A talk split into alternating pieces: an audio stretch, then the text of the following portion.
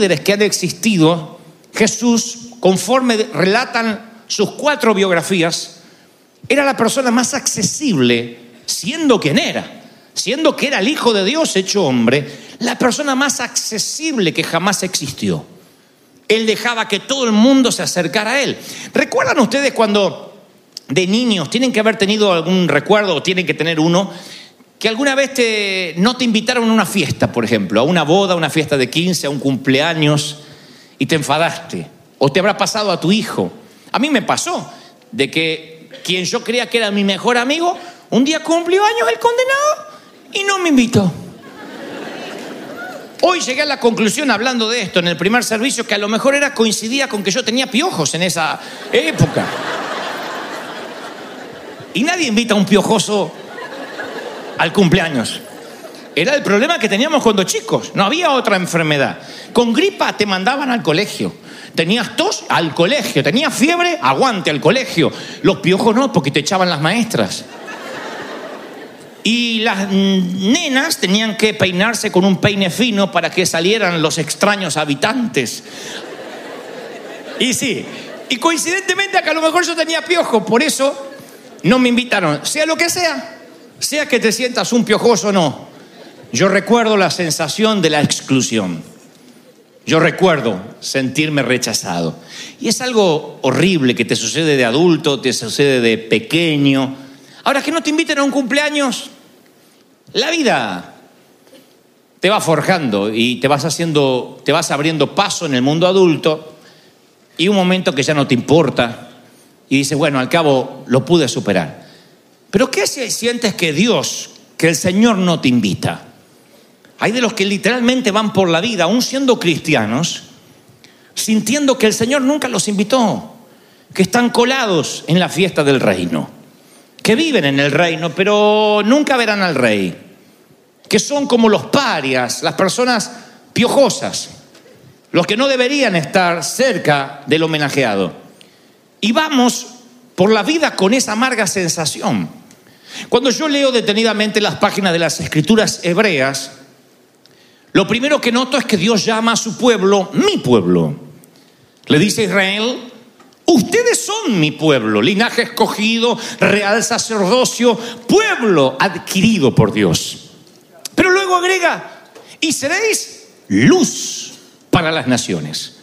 O sea, el Señor está diciendo, te estoy iluminando para que también ilumines. Como una luna tienes nada más que un resplandor prestado, para que también puedas iluminar. Pero los hebreos se sintieron una élite, en algún momento se sintieron una casta especial y tomaron las escrituras y para no dejarse influirse, no dejar influirse negativamente por la cultura, utilizaron la escritura para permanecer santos y separados del resto. Dijeron, ok, somos un pueblo linaje escogido, entonces veremos cuáles son las leyes que hace que nos merezcamos semejante adjetivo. Y empezaron a cumplir ley por ley, y el que no cumplía una de esas leyes, lo segregaban, lo discriminaban, justificaban la segregación.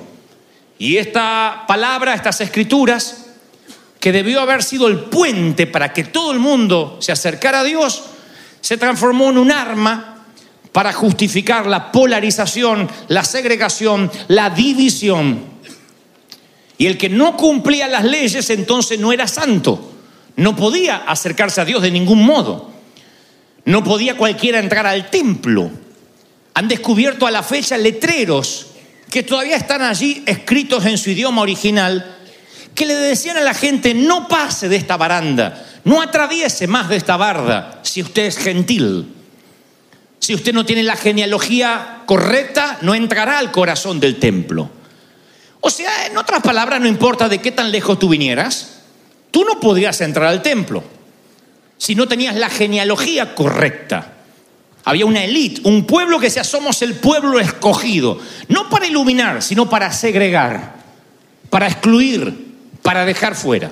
En cierta ocasión el apóstol Pablo, la Biblia narra que él llega al templo porque tiene que terminar un, eh, un proceso de purificación, e iba a dar una ofrenda, y va acompañado con un gentil, con un mundano sería hoy. Pablo le dice al gentil, quédate fuera, yo voy a entrar al templo, y la palabra dice que los, que los amigos gentiles que estaban afuera se quedaron para que Pablo a la salida les contara la experiencia. Quedaron fuera para que Pablo después volviera y les contara. El episodio aparece narrado en el libro de los Hechos. Y algunos santos que estaban dentro vieron al piojoso que acompañaba a Pablo. Y entonces dice que algunos hebreos de Éfeso y de Asia, judíos, lo vieron y comenzaron a amotinarse contra Pablo. Convengamos de vuelta la historia. Pablo no hizo entrar a los gentiles dentro del templo. Bien pudo haberlo hecho, invitarlos, pero él no quería herir ninguna susceptibilidad. Así que los dejó fuera. Pero los que estaban dentro inventaron una mentira diciendo, Pablo sí hizo entrar al gentil. Y dice las escrituras en Hechos 21, 28.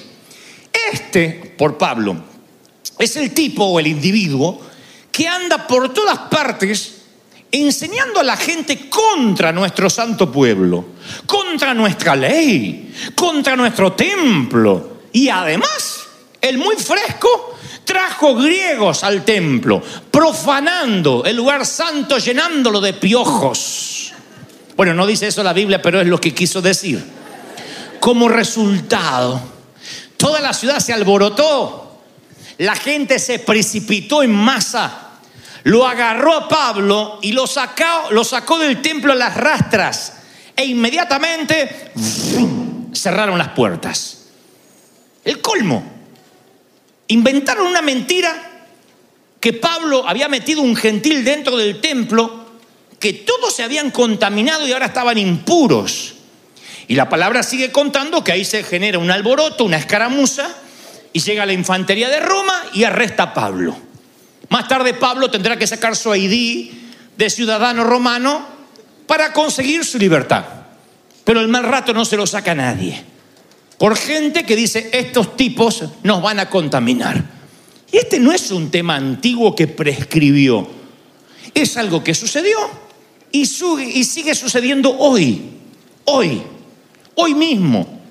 De manera tal que Pablo tuvo que escribir, ahora ustedes, los hispanos, los gentiles, la gente de color, los asiáticos, que antes estaban lejos, Dios los acercó mediante la sangre de Cristo. Estoy leyendo Efesios 2.13. Porque Cristo es nuestra paz. De todos los pueblos ha hecho uno solo, derribando mediante la cruz el muro de enemistad, hablando de muros, don Trump, que nos separaba la cruz anuló los mandamientos, los requisitos, y lo hizo para crear de todos los pueblos una nueva humanidad, una nueva raza, al hacer la paz, para reconciliar con Dios a todos los pueblos en uno solo, mediante la cruz. Y en la cruz se murió la enemistad. Él vino y proclamó paz a los que estaban lejos y a los que estaban cerca. Por eso todos tenemos acceso por el mismo espíritu. Pablo lo deja claro en Efesios y dice, a ver, todo el mundo tiene el mismo acceso gracias a la cruz. Todo el mundo debería poder entrar al templo. entre otras cosas. El mismo acceso. Haga memoria o haz memoria la primera vez que te paraste fuera de una iglesia, esta o cualquier otra. La primera vez que realmente alguien te invitó y estoy seguro que la primera vez te sentiste indigno y dijiste, yo no puedo entrar. Pero alguien te invitó porque la cruz es un puente, es una asesina de barreras. Eso es lo que es la cruz. Cuando yo pensaba en el domingo de resurrección, pensaba en inclusión. Nos incluyó a nosotros, a gente que no nos merecíamos. Uno dice, si alguien te lastimó, ve a la cruz. Y tú vas a la cruz, sí, alguien me lastimó, mi marido me fue infiel. Pero también el marido infiel tiene la misma invitación. Así que tú estás en la cruz, ah, me metió los cuernos, y el que te metió los cuernos está al lado, sí, le metí los cuernos en la misma cruz. Tú dices, me dices que los dos tenemos la misma posibilidad. Exacto, todos los pueblos. La cruz siempre une. La cruz hace que el traidor y el traicionado estén a los pies de la misma cruz. Tú dices, me estafó, un condenado me estafó. Así que corre a la cruz y llora con él. Pero quiero que abran los ojos porque es muy probable que si todo salió bien y si seguimos predicando como se debe predicar, quien te robó estará también a los pies de la cruz. La cruz nos une a gente tan disímil y diferente y diametralmente opuesta como somos los que estamos aquí. La cruz es acceso yo buscaba ayer la palabra acceso en el original griego, pensé que iba a simbolizar eh, puerta de entrada, rampa, lo que sea, pero acceso significa audiencia con el rey. Audiencia con el rey. Todos pueden tener acceso con el rey. Piensa en el peor alcohólico que has conocido o que conoces. Ese alcohólico está a una oración de distancia de acercarse al Señor. Piensa en la persona más airada que conozca, esa persona que nació cruzada. Y esa persona que tú dices, no, de verdad, Señor, desperdiciaste sangre en este. Bueno, tengo una noticia. Esa persona está a un paso de la cruz, a solo una oración de distancia, de la misma cruz. El criminal más peligroso, el peor terrorista del mundo, Osama Bin Laden, antes de morir, pudo haber recibido a Cristo. Tú dices, no, no, no, después de lo que hizo, sí, después de lo que hizo. Y se pondrá peor, el peor jefe que conozcas o que actualmente tienes. Que tú dices, condenado, ya se va a morir, porque todo se paga, ya se va a morir, miserable. Entonces yo te, di ese jefe tuyo para que tú lo ilumines, para que tú seas templo, para que él se pueda congregar, sin tener que venir a la iglesia. Y se pondrá peor porque la persona más narcisista que conoce, la más agrandada, el más racista, está en la misma cruz, a una oración de distancia. La persona más odiosa que conoces, a una oración de distancia. De hecho, tú estuviste en un momento una oración de distancia. Tienes que recordar el día que pronunciaste esa oración, Señor Jesús, te recibo, ven a mi vida, confieso mis pecados. Reconozco que soy pecador y que moriste por mí en la cruz del Calvario. Ese día, una oración te acercó a la cruz, a la misma cruz de aquel que a lo mejor cree que se la merece. Entonces nuestras vidas son o imágenes de la cruz acogiendo a las personas para que tengan una audiencia con Dios. Realmente hacemos gala a la palabra embajadores o somos el templo de Herodes excluyendo a las personas mediante barreras y principios de segregación. O los excluimos o los incluimos. La cruz acoge, la cruz atrae. El templo de Herodes excluye. Los leprosos sintieron el toque de Jesús. Pudo haber sanado de lejos dando una palabra, sin embargo los tocaba, leprosos gentiles, samaritanos, recaudadores de impuestos, pobres, oprimidos, paganos, pecadores, prostitutas, borrachos, todos. El Señor los incluía y necesitarán la gracia. Necesitarán a un Cristo que los incluya. Un Cristo que diga, yo también morí por ti a pesar de todos los esfuerzos que hagas.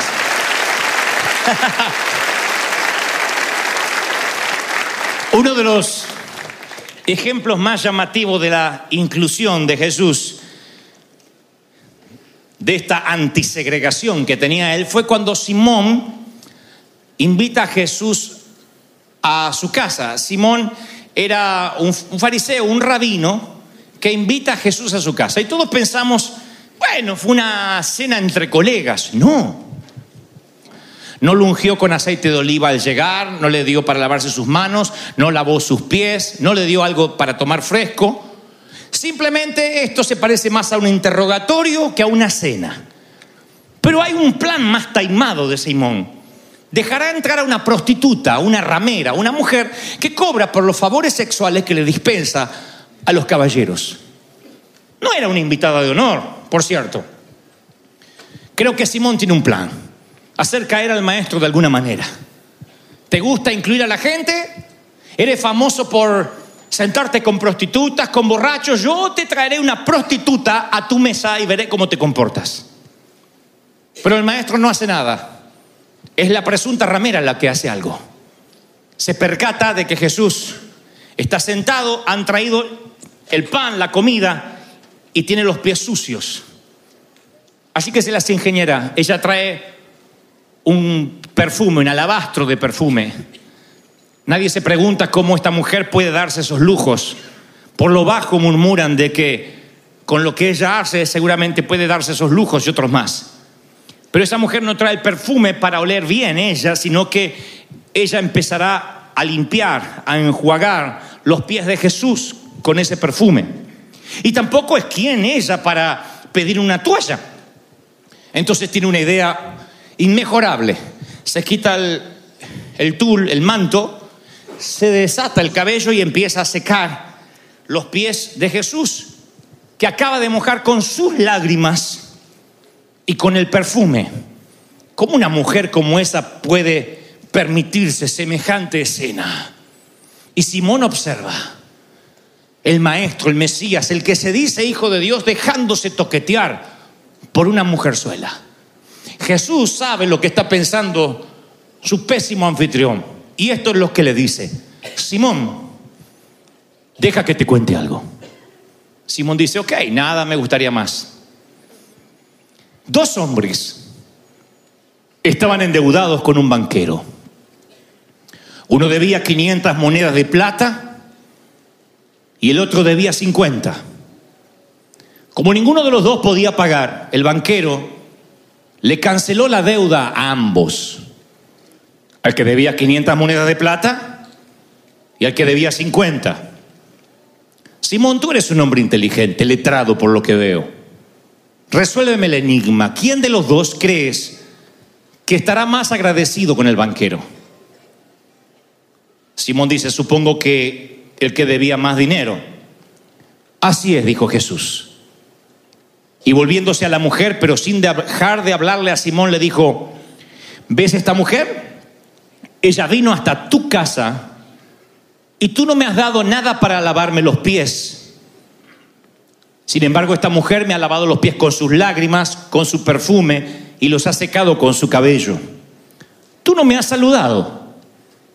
Ni siquiera me diste un beso cuando llegué. Ella no ha dejado, no ha dejado de besarme los pies desde que llegué y los ha besado aún antes de lavarlos. Tú no me has dado nada para refrescarme. Ella me ha calmado los pies cansados con perfume. Impresionante, ¿no crees? Es que a ella se le perdonó numerosos pecados y está muy agradecida. Si el perdón es mínimo, la gratitud es mínima. Simón, como la tuya.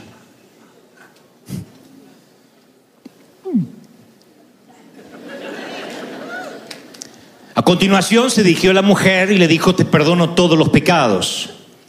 Y eso hizo que todos los amigos de Simón, los religiosos como él, murmuraran, ¿quién se ha creído este para perdonar a esta mujerzuela? Pero Jesús los ignoró y dijo, ve, tu fe te ha salvado, vete en paz. Ese es el maestro que hoy celebramos que está vivo. Alguien que amaba las relaciones por encima de las leyes. Y yo creo que esto lo hacía Jesús porque él también conocía el rechazo en primera persona. Ahora, estoy seguro que los que estaban en esa mesa habían tenido por lo menos un par de noches con esa mujer en algún momento de su vida. Y se sentían avergonzados que esa mujer que pertenece a la otra vida oculta estuviera ahí. Todos esos habían estado desnudos con esa mujer. Nada más que ahora trabajaban de santos, era el día. Ahora se hacían la que no la conocía, que no conocía los sitios donde pernoctaba la dama. Por eso esa mujer les recordaba su propia miseria. Por eso segregamos, por eso hay hispanos que segregan otros hispanos. Porque ven otro hispano y les recuerda su propia miseria. Y en lugar de amar y de incluir, empieza radicalmente a excluir. Eso hacen los hipócritas. Como saben que tienen una vida oculta y algo que no pueden contar, entonces, ok, no hablaremos de mi vida privada, pero sí hablaremos de la tuya. Y esa es la manera en que los Simón creen que tendrán entre la espada y la pared al Mesías. Lo que menos imaginan que el Mesías incluye, seas prostituta, borracho, narco, Él te incluye, dice, tú eres parte de mi reino. Eso es lo maravilloso. Las relaciones están por encima de las leyes. Y el Señor ama tenerte en sus brazos. Ama que te acerques a Él como estés. Tú dices, como esté, como estés. Con estier con los pies, claro, Él sabe lo que es comer con estier con los pies. Él sabe. Él sabe lo que es la exclusión, sabe lo que se siente y Él nunca te dejará fuera. La cruz junta religiosos y ladrones. Y ambos claman, acuérdate de mí cuando vengas en tu reino. Y ambos tienen la misma audiencia con el rey. Te guste creerlo o no. La cruz hará que los predicadores y pastores de sanísima doctrina, con esposas que no se cortan el cabello, con la falda por aquí, accedan al cielo, junto conmigo.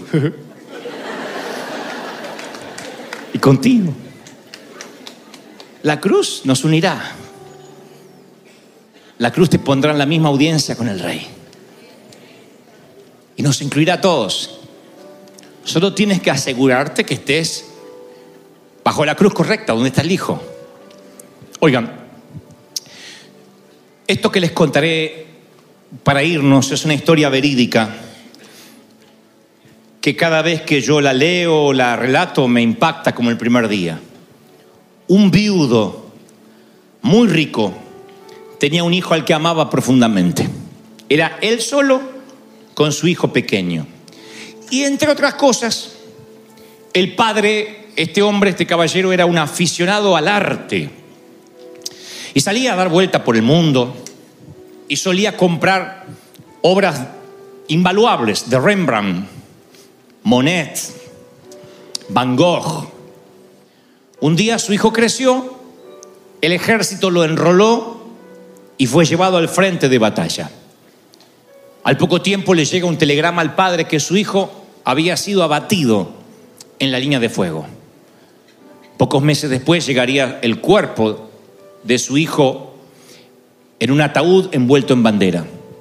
Pero el padre, dicen, nunca jamás se sobrepuso, nunca fue el mismo. Y una Navidad que el hombre estaba pasando solo, golpean a su puerta y cuando la abre ve lo que parece ser un ex militar, por su porte, por su corte de cabello, y efectivamente lo era. Le dice al Señor que él fue el compañero de pelotón de su hijo, que estaban en el mismo sitio, en la misma trinchera cuando su hijo fue abatido y le dijo, su hijo me contó la ficción, la ficción que usted tenía por el arte o que tiene. Así que me permití, cuando yo estaba allí con su hijo, hacer un retrato de él. No soy un Monet, no soy un Rembrandt, pero es lo más parecido que pude hacer. Estoy seguro que usted quisiera conservarlo. Ese fue el mejor regalo para el caballero. Estaba el hijo dibujado en un portarretrato, lo colgó sobre la chimenea y ahí estaba, entre todas las obras de arte, la el, el retrato de su hijo, amateur, por cierto, con una firma desconocida. Y finalmente un día el caballero murió. Y fue muy conocido en todo el mundo que los grandes coleccionistas se desesperaron cuando se anunció la subasta de las obras de arte que engalanaban las paredes de la mansión. Llegaron coleccionistas de todo el mundo. Una subasta importantísima donde se alzarían con las obras de arte más preciadas. El subastador se paró delante de todos los coleccionistas que estaban allí, muy millonarios por cierto, y dijo, lo primero que será subastado será el cuadro del hijo del dueño de la mansión. Y los que estaban allí pensaron que era una broma, se miraron desconcertados. El subastador prosiguió y dijo, lo siento, pero la subasta comienza con este cuadro. Y la base para la subasta de esas obras de arte nunca son menos de un millón de dólares. Para eso van preparados los que van. No es una venta de garage, son obras de arte. Así que el subastador dijo, ¿quién da 10 dólares por el cuadro del hijo? ¿Quién oferta 15? Nadie. Levanta la mano un caballero de unos casi 70 años y dice, Señor, yo no sé si podría participar. En realidad yo vine a curiosear. Era el jardinero de esta casa. Conocí al padre, conocí a la difunta madre, vi al hijo crecer. Así que quiero honrar de alguna manera el deseo del testamento de quien falleció que dijo que tenía también que subastar este cuadro. Así que yo voy a ofrecer 15 dólares. No tengo más. Todo el mundo rió. El subastador dijo, ¿quién da 20? ¿Quién da 25? ¿Nadie? Vendido a los 15, a la una, vendido a los, en 15 a las 2, vendido en 15 a las 3 y repiqueteó el martillo. El caballero fue, se hizo del cuadro y luego el subastador dijo, aquí termina la subasta. Y todo el mundo se enfadó. Dijo, ¿cómo que aquí termina la subasta? No, no, no, no. Faltan lo más importante, faltan las obras de arte. No puede ser, dijeron los coleccionistas. Y el subastador leyó, se puso los lentes y dijo, es que según el testamento del padre dijo, cuando subasten todas mis pinturas, comiencen con el dibujo de mi hijo. Aquel que se lleve a mi hijo, se lleva todo. Y aquel que se lleva a Jesús, se lleva la salud, se lleva la prosperidad, se lleva la sanidad, se lleva la vida eterna celebra, celebra al Rey. Que no